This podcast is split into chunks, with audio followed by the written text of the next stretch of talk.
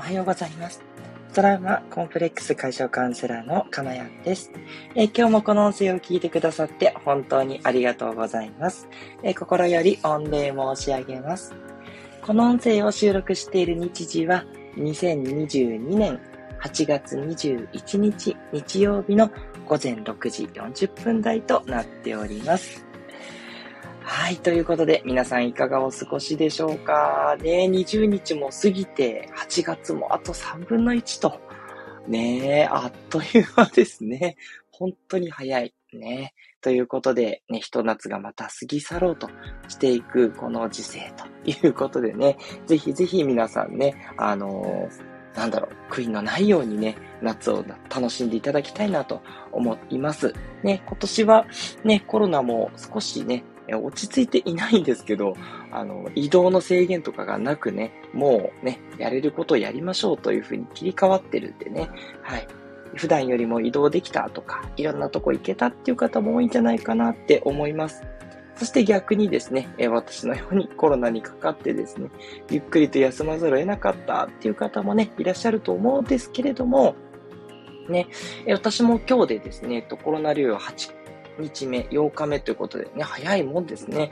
もうね、1週間経って、すっかりね、えー、いい感じになりました。なので、あとね、えー、2日、今日入れて3日か。3日はですね、えー、しっかりやれることをやってですね、え普段体験できないようなね、ことをどんどんどんどんやっていこうという感じでね、燃えておりますよ。ということでね、えー、これはこれでいいひと夏の思い出、まあ、夏ではないんですけど、うん、いい経験になったなというふうにね、感じております。はい。なので、なので、えー、また取り戻していく日常ということになるんですけれども、ね、いい体験になったなっていうのが正直な思いです。ありがとうございます。さて、えー、この放送ではですね、えー、私の癒しの声を聞いていただく。どうですかねだいぶ良くなってきてると 思うんですけど、ね、本調子ではないかな。皆さんのご感想もお聞かせください。ね、えー、そんな今の癒しのね、幸せと、それから一つテーマを決めてお話をしていますけれども、で、そのテーマをね、えー、についてのトークであなたが何かそこからね、えー、掴み取っていただけると思いますので、で、それがね、あなたの人生を幸せに必ず導くというね、そんな魔法のプログラム、お導きプログラムとなっておりますのでね、えー、ぜひぜひ、えー、毎回ね、短い放送となってますので、えー、過去のバックナンバーも合わせて聞いてみていただけるととても嬉しいです。はい。えー、ということで、ここでメッセージいただいております。哲也さんからおはようといただきました。ありがとうございます。嬉しいです。ね。えー、哲也さんはですね、あの、今週金曜日にコラボが決まっております。ね。哲也さん、読書語りの鉄人ということで、本当にいろんな引き出しをね、持ってらっしゃるすごい方なのでね、今回もどんなコラボになるか、今から楽しみでございます。ね。まだ全然ね、どんな内容にするかも全く決めてない、ノープランな感じなんで、ゆるゆる話すもよし、もしかしたら何かね、えー、こんな感じでって言ってね、えー、テーマが決まるかもしれないんですけど、そのあたりも含めてお楽しみにということでね、えー、26日ですね、ですね、の金曜日の午後2時からということでお楽しみいただければと思っております。さて、えー、今日も内容に入っていきましょう、えー、今日はですね、昨日に引き続いて夫婦関係の悩みということで、セックスレス2ということでね、いきたいと思います。ね、ネット上でのね、お悩みを拾ってですね、それをね、みんなでああだこうだ、ね、考えていこうっていう、そういうね、えー、具体的なお悩みを対応していくっていう、いつもまあ、普段ね、私がカウンセリングでやっていることなんですけれども、これをね、えー、近いような内容をやらせていただくことでね、皆さんの役にも立つんじゃないかと同じ悩みではないと思うんですけど、その悩みをね、どういうふうに向き合うのか、悩みに対してどう捉えていくのかっていったところをね、えぜひね、ヒントとしてね、掴んでいただくと、すごくね、お役立ちになるんじゃないかな、なんて思って始めております。そんな新テーマでございます。で、今回の内容、まあ、前回ね、内容についてお話をしたんですけど、ざっとね、復習いたしますと、まあ、都内の40代の男性ということでね、子供が生まれて以来5年間セックスレスですよって言ったところ、まあ、子育てに奮闘する妻を見て積極に誘うことはできないと。で、え誘ってみても、突拍子もなくいきなりすぎる。子育てに大変でそんな気分になれないと断られていて、ね。で、夫婦関係はね、悪くないっていうことなんですけど、男としてね、見られてないのではと自信を失っています。今更どうすればいいか、わからず、このままできないのかと途方に暮れているっていうね、そんなお悩みを取り上げてみました。はい。で、まあ一般論になるかなとは思うんですけれども、やっぱりですね、女性はね、もうとにかく子供ができたら、もう子供を育てるっていうことに命をかける、そういう人が本当に多いですね。はい、ほとんどの方がやっぱそういう意識に切り替わってしまうんですよ。もうね、今までのこう男女っていう関係じゃなくて、夫婦で子供を何とかして守っていくっていう、そういうもう親モードにね、切り替わっちゃってるんですね。そう。だから妻っていう部分を残す人もいるのかもしれないけども、大抵の人はね、もうお母さん100%ですね。ほぼ、ほぼそう言っていただいて差し支えない。あのね、別の生き物に変身してるんですね。はい。っていうことでね、女性はあととにかく疲れてます。うん。もう仕事をしてね、共働きの人も多いと思うんですね。そしたらもう仕事して子育てしてって言ったらもうそれだけでもう一日終了という感じなんですね。ですから、男性はね、ただ男性は、やっぱそこが切り替わらない。うん。男性はね、今までの、なんていうのかな、青いままなんですよ。ね。もう、お尻の青いまま。なんてね。もう男性はそれでもね、それでもなんとかね、いたしたいと。ね。もうそういう生き物なんですね。そう。まあ、これは生物学的なことも大きいと思うんでね。もう、ある程度ね、こう、溝が深まってもしょうがない。そう。つまりですね、この悩みって怒って叱るべきだっていうのがまず大前提としてあります。あ、ちょっと昨日そこまで言わなかったかもしれないんですけど、間接的にね、そういうことを言ったことになるかなと思うんですね。とにかく女性は疲れている。そして男性はそれでもしたい。ね。なので、こういった問題が起きて、ね、全然普通ですと。そういうことまでね、お話をしたかなといったところなんですけど、では、今日は、えー、解決編ということでね、この問題どうやって解決していけばいいのか、ね、悩みをですね、悩みのままにしておくっていうことは当たり前ですがありません。どんな悩みであっても、そこを解決に導くというのがね、カウンセラーの使命ですので、なんとかして、このご相談者の方のお役立ちになる。そこが、えカウンセラーの腕の見せ所といったところになってきます。はい。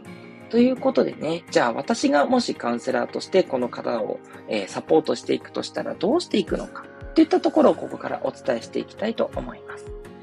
まずは皆さんどうでしょうこの方の問題は結局どこにあるのかと思われますか？はい。やっぱりここがすごく気になりますよね。はい。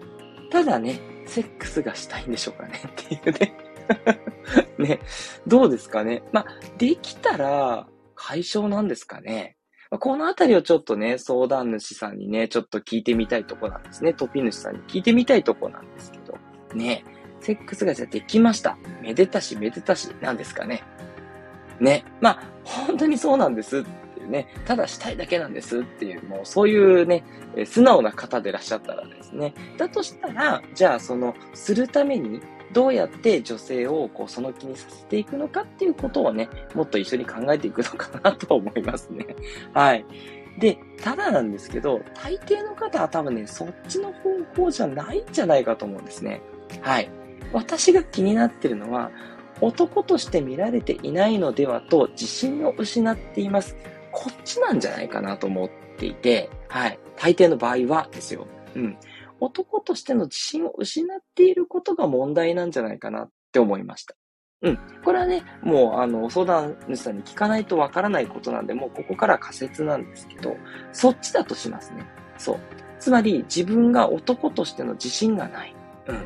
ね、折れてしまっているというね。そういうね、そう、元気をなくしてしまってるんじゃないかと。いや、元気はね、ビンビンなんだけれども、こう、その、なんていうのかな、やり場に困ってしまっている。ね、うん、そういうね、こう一人慰めてる、そんな状況なんじゃないかなっていうね。はい。すいません。すぐそういう方向に持ってってしまうので申し訳ないんですけど、楽しくね、行きたいなってそれだけですのでご容赦ください。はい。ね、っていうことなんじゃないかと思うんですけれども、ね、はい。で、この場合はですね、じゃあその自信を失っている、つまり落ち込んでると思うんですね。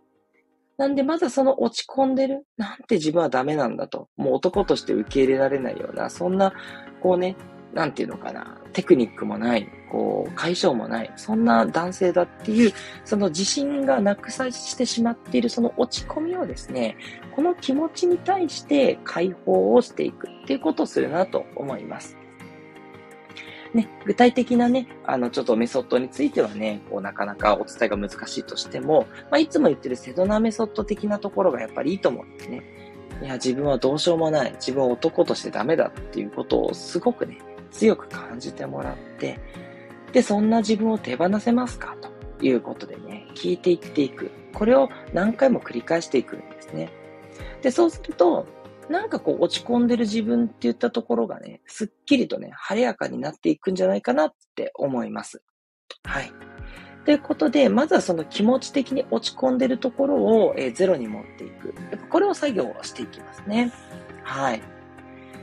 で、次なんですけれども、じゃあ自信を失っているっていうのはどういうことかっていうことですね。はい。で、まあ、あの、まず、そのアドラー心理学的なところっていうのは、あの、基礎知識としてお伝えしていくかなと思います。ね、アドラー心理学ではですね、相手の問題と自分の問題っていうのはやっぱり切り離していきます。もちろん、自信がないっていうのはね、自分の問題ではあるんですけれども、それは相手によって決められるものだとこの人は思ってしまってるんです。相手が受け入れてくれないから自分はダメだ。つまりですね、これ、自分の問題ですけども、その自分の問題の結果を相手に委ねてしまってるんですね。何を言ってるかっていうと、自分に自信がないのは相手が認めてくれないからだっていうことになっちゃってるんですよ。そう、どうですか？これ皆さんね、今までね、放送を聞いてきてくださった方はピンときたと思うんですけども、そうなんです。自分の自信っていうのは自分でつけるものだし、自分で持っておくものなんですね。それが本当の自己肯定感なんですよ。ね、自己肯定感って別に人に認められる、認められないじゃなくて、自分で自分のことを認めているかどうかなんですね。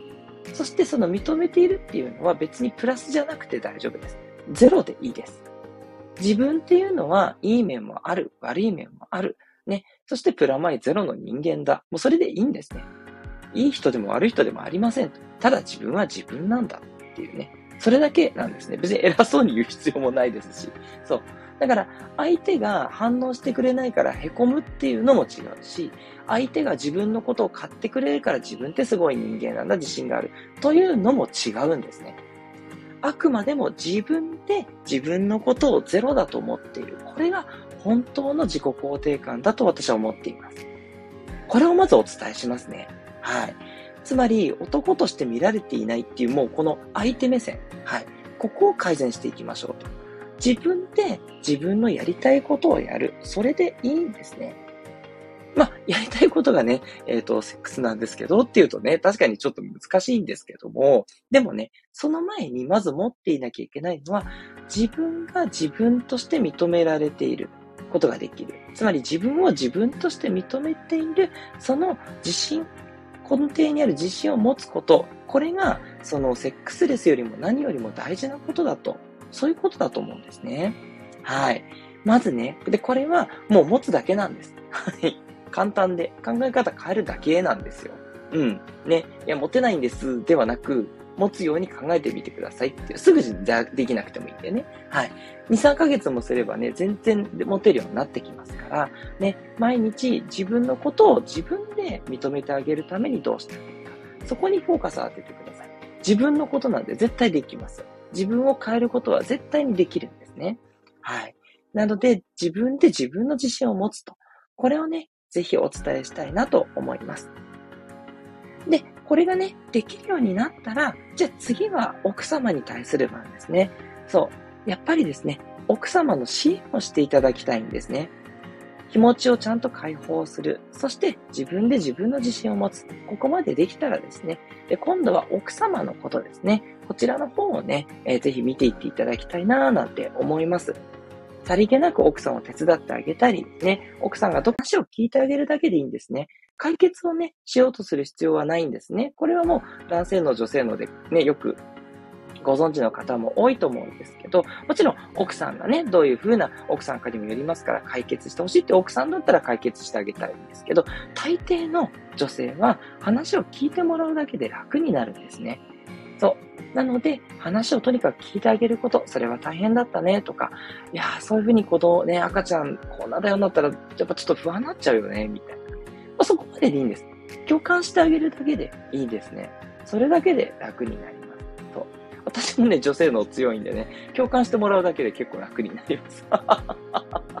ね、解決は自分でやりますっていう感じなんでね。そうそうそうそう。あ、解決策まで、言ってもらったら私結構参考にしちゃうとこもあるんで、ありがたいと思ったりしますけど、そこは男性のかなうん。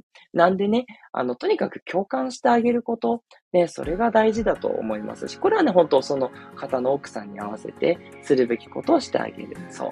自分がね、満たされるとね、今度はじゃあ相手をどうやったらこう満たしてあげられるだろうっていう方向に行くと思うんでね。うん。それをね、えー、手伝ってほしいなってすごく思いますね。はい。で、あとは、あの、さらにね、あの、余裕があればなんですけど、もっとね、自分がやりたいことをやってもいいと思います。なんかね、途方に暮れてるっていう風にやっぱりあのメッセージにもあったんで、なんかややもするとね、自分もこう我慢しなきゃいけないんじゃないかってきっと思ってると思うんですけど、まあね、あんまりね、派手に遊んでると奥さんにね、いいよね、あなたは自由でみたいになっちゃうんで、私ばっかり大変でってなっちゃうと思うんですけど、ね、あの、ちょっとしたことだったら、自分のやりたいことをね、全然やっていいと思います。むしろ自分のやりたいことをやって、で、そこで余裕ができるから奥様を気遣える。だったら、全然ね、罪悪感なくね、やっていいんです。うん。自分のやりたいことをガシガシやりましょう。お金はね、ちょっと荒く使わないように気をつけてほしいですけど、ね、それはちょっとお金使うでしょうから、ね、使われてね、自分のお小遣いの範囲でね、やりたいことをガンガンやっていいと思います。うん。子育てももちろん大事。だけど、男性にとっては自分がやりたいことをきっちりやれてるっていう自信もすごく大事なんですよ。逆にそれがあれば、家族の中でね、いろいろとお面倒なこと、子育てで大変なことがあっても、全然乗り越えていけると思うんでね。で、むしろそしてそのやりたいことをやって、いや、自分本当充実してるんだよねっていう男性は、やっぱり魅力的に見えると思うので、ね。で、そしてね、まあ、あとは、もう、例えばトレーニングとかもしてね、体鍛えてもいいかもしれないですね。で、そしたらね、あの、よりね、こう、あの、その後ね、あの、女性の方もちょっと落ち着いてきたら、またセックスに気持ちを向けてもらえるかも。そんな時にね、男性自身がね、機能しなかったらね、大変なことになっちゃいますから、ようやくね、妻が落ち着いてこっち向いてくれたのにね、いや、自分がもう残念な感じなんです、体がっていうね、ことだとちょっと寂しいと思うので、うん、もうその時に備えてね、体をね、こう元気にしておくっていうね、そういったね、努力もすごくいいと思うんですね。そう。だからですね、あの、まず自分をとにかく大切にするということ、私はそれをアドバイスとして送りたいです。で、そして奥様を大切にするっていう次のところまで踏み込んだら、ね、そのうちね、多分セックスレスなんて解消していけると思うんでね、そう、自分を思いやり、相手を思いやること、うん、結局、ここなんじゃないかな、というふうに、ここに落ち着くんじゃないかなって思います。はい。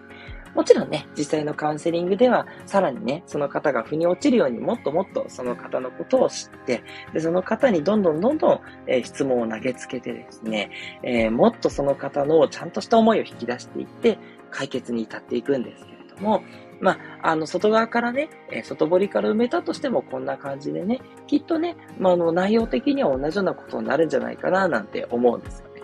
わかんないです。それはもう、あくまでもその方に寄り添っていきます。ね。はい。ということで、いかがでしたでしょうか？ね。え、2回にわたってセックスレスということで、ちょっとね、なかなか扱いにくいような話題に切り込んでみましたのでね、消されてしまうかもしれませんけども、いいんです。大切なことだと思ってね、私はこれ一生懸命、あの、真面目に楽しくお伝えしておりますのでね、はい。あのー、少しでもね、あの、ちょっとなかなかご相談こういうことできなくてっていう方のね、お力になれれば幸いだと思っております。はい。ということで、今日はここまでということで、あとは皆さんのメッセージ読んでいきたいと思います。メッセージありがとうございます。え、哲也さん、えー、何の欲求が強いのかを知るのが大切だと感じました。おっしゃる通りですね。生理的欲求なのか、自己高揚感を満たす男の誇りなど改めて、カウンセラーというお仕事は大変なお仕事です。ありがとうございます。そうなんです。精神力はめちゃくちゃ使います。うん。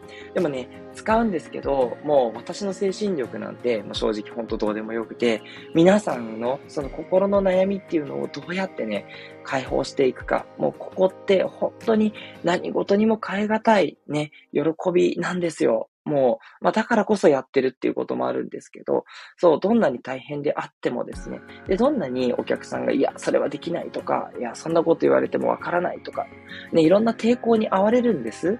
うん、それがもう当たり前なんですけど、そこをね、どうやってね、ほどいていって、少しずつね、ほどいていって、で、最終的には、いや、こういうこと相談してよかったです。本当に、あの、人生変わったんですっていうところにね、たどり着くんですね。もうね、この時の、本当にこうカウンセラー冥利に尽きるっていうちょっと一般的な言い方になっちゃうんですけどね。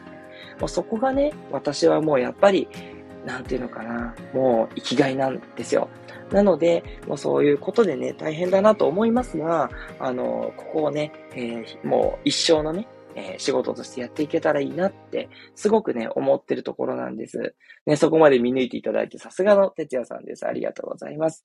自分のありのままをただあるがままに受け入れる。なんと難しいことか。そうなんです。はい。ただですね、ここ、あの、注意なんですけど、難しいって思っちゃうと、難しいですね。そう。あの、自分の思ってること、潜在意識的に、無意識的に思ってることがね、現実になりますから、そう、難しいと思っちゃうとね、これ難しくなっちゃうんでね。そう、難しいけど、でもね、いずれできるとかね。うん。全然ね、あの、ただそう思えばいいだけって思っちゃうと、意外とスッとね、できてしまうんで、あの、私全然自分のことをよく思えとか、あの、全然思ってないです。あの、いいも悪いもあるんですよ。そう。人って悪いことがあると、すぐ自分がね、ダメだってやっぱり思いがちなんですけども、ダメなとこがない人はいません。はい。はっきり断言するんですけど、絶対あります。そう見えてないだけなんですね。いや、あの人はパーフェクトだから、絶対自分より格が上だとかって思うと思うんですけど、そんなことないです。見せてないだけです。はい。残念ですけども。ね。はい。ないです。幻想です。はい。すべての人にいいところと悪いところがあるんですね。そしてそもそもいいところ悪いところって誰が決めたんでしょうっていうことでね。そう、どんなことにもいい面悪い面ありますから、いいと思ってるところも悪かったりします。例えば、私がこうやってベラベラベラベラ喋ることって、ね、こういう放送する上ではいいかもしれませんが、ね、普通にいたらやっぱりうざいと思うんですね。ずっと喋ってるんですよ。まあ、ちょっと静かにしてよってよく妻に言われますね。はい。ですから、ね、喋りがたっぱ、たっぴ、ね、よく喋れるっていうこともね、いいかっていうとね、わかんないです。ね。で、逆にすごく黙ってて何を考えてるかわかんない人。こういう人は資料深かったりするので、そう、すごく落ち着いて行動ができるんですね。そう。だから、不愛想に見えるかもしれないけど、いい面もすごくあるんです。っていうふうに考えていくとですね、すべてのことにはいいことと悪いことがありますから、そうやっていくと、ありのままの自分って結構簡単に受け入れていったりできます。うん。なのでね、はい、哲也さんもね、難しいって確かにね、思われると思うんですが、ここをね、ちょっとずつもしかしたらそうでもないかもっていう感じでね、ほどけていけるとですね、変わっていかれるんじゃないかなっていうふうに思いますよ。ね、ぜひぜひと思います。皆さんもね、ぜひぜひやってみてください。えそして、てつやさん、傾聴。私事ですが、傾聴よりも自分が話したいって気持ちが強いなって感じています。そんな人が多いからこそ、傾聴を受容してくださるカウンセリングが大切なのでしょうね。話聞くのが楽しいは立派な才能ですね。ということで。はい。そうかもしれないですね。私は話すの好きですが、話を聞くのも大好きで、ドラマが好きなんですよ。人のドラマが好きなんです。そう。なので、いろんな人が抱えてきた思いとかドラマ、もう、本当にね、あの、小説は事実、事実は小説よりきなりって言うじゃないですか。本当そうですよ。カウンセリングで話聞いてたら、あ、そんなことって現実にあるんだっていうね。まあ私自身もね、ややちょっとドラマチックな人生を送ってた時期もあるんですけど、そう。そんなね、なんかナイフで刺すとか刺されるなんてどっか遠いね、あのね、何百万人に一人の話でしょってもう本当にそんなのクローズアップしてって思いますけど、私も経験があるので ええって思うんですけど、あるんですよ。本当にドラマみたいなことが。ね、みんなそれぞれね、ドラマみたいなことを送ってきた人生がどっかにあったりして、で、それがトラウマになっちゃってたりするんでね。はい。なんでね、話を聞くのって、あの、一生懸命聞くと結構楽しかったりしますよ。うん。そんな感じです。でも、哲也さんおっしゃる通りで、話す方がね、やっぱり楽しいって思う人多いと思うし、とにかく聞いてもらえないことってやっぱこの世の中多いと思うんですね。うん。なんで、話をね、聞くっていうことだけでもすごく、あのカウンセリングってメリットがあって、いろんな話をね、じっくり聞いてくれますから、ね、そういうふうにね、今、あのそういう格安のものもあったりするので、ぜひぜひね、あの、クラウドサービス的なカウンセリングサービス、そういうのもね、えー、受けてみるといいんじゃないかななんて思います。哲也さん、ありがとうございます。はい。そして、スコアさん、ありがとうございます。いつも長野から聞いてくださってます。おはようございます。お互い様ですよね。やりたいこと、私は我慢してしまったので、旦那に甘えてやらせてもらえれば違ったかなって思います。男性もそうだよねって今は思います。ということでね。そうなんですよね。あの、女性ってそうなんです。あの、子育て確かにメインですけども、あの、子育て以外のことをやっちゃいけないってことはないので、どんどんね、好きなことをやっていったらいいと思います。まあ、とはいえ、なかなか時間がないので、やりたいことね、難しいと思うんですけど、そうですね。まあ、うちの妻はね、あの、キャンプがすごい好きなので、そう、なんとかね、時間を見つけてキャンプに行くっていうようなことをね、一緒に協力的にやったりしています。はい。まあ、あとは漫画ですかね。漫画はね、いつでも読めますからね。そう、もうそこはね、課金していいよ、みたいな感じでね。そう、あの、どんどんどんどんね、課金してますけど、いいと思ってます。今、子育てが、やっぱとにかく大変な状況なので、ね、そういった状況であればですね、やりたいことをね、我慢せずにね、やって、うん、いいんじゃないかなって。うん、もっとね、本当はやりたいことあるだろうに、そこは我慢してるのかなって確かに見える面も、うちもあるんですよ。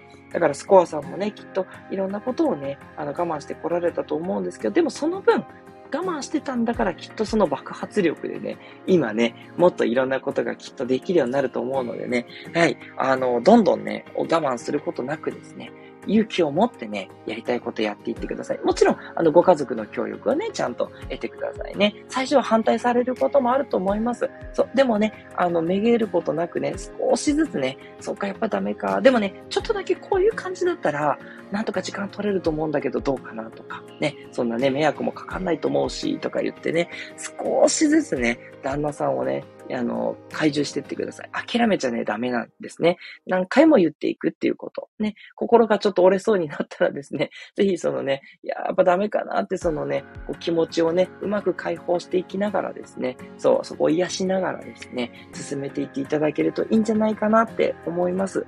やっぱりやりたいことをやってなんぼだと思うんですよ。そうじゃないと何のために生きてるんだろうって、やっぱりどっかでね、自分の中で歪んじゃうんだと思います。うん。私もね、そう、そういう時期があったから、もう本当にストレスフルで、そう。だから、もう今、このカウンセラーをね、えー、もっともっとね、えー、充実させていきたいんですけど、それが私のやりたいことなんで、ね、こうやってちょっと、えー、子育てと家事が忙しい中ね、縫ってね、やらせていただいてるっていうのがね、実際になっています。